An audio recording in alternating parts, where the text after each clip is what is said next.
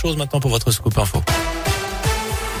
Bonjour Jérôme, bonjour à tous. C'est la une Neurodome Ravichac. Hors jeu, premier coup de tonnerre dans le dossier de la vente de la SS. On vous en a parlé hier sur Radio Scoop. Cette semaine est décisive pour l'avenir du club stéphanois. Depuis avril dernier, le cabinet d'audit KPMG étudie toutes les candidatures pour le rachat de la S Saint-Etienne.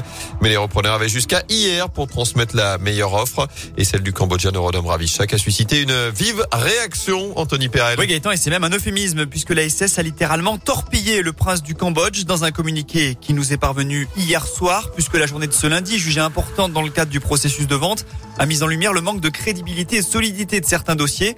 Et parmi ceux-ci, il est question de Norodom Ravichak, qui, selon le club, a fourni un document de garantie financière de 100 millions d'euros émanant d'une grande banque internationale.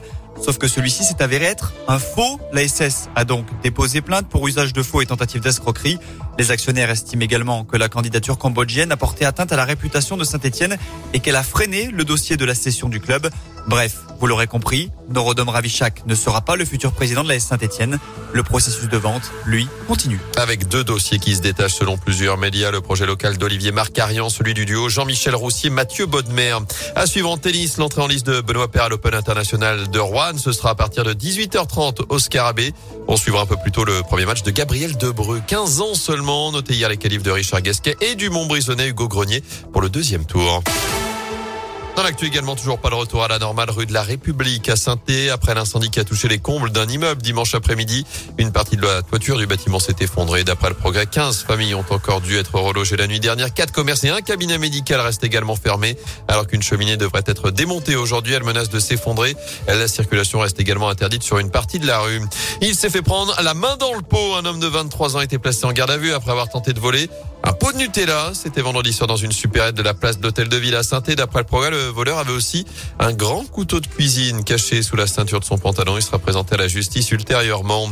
Désert de Noël en plein cœur de la ville. Le grand sapin est installé depuis ce matin, 5 heures sur la place Jean Jaurès. Un arbre coupé dans les forêts de la Loire. Notez qu'après les fêtes, il servira à alimenter les chaudières municipales. saint s'illumine à partir d'aujourd'hui avec le coup d'envoi du festival Pléiade jusqu'à dimanche. Une trentaine d'artistes feront découvrir leurs œuvres numériques dans 40 lieux de la ville.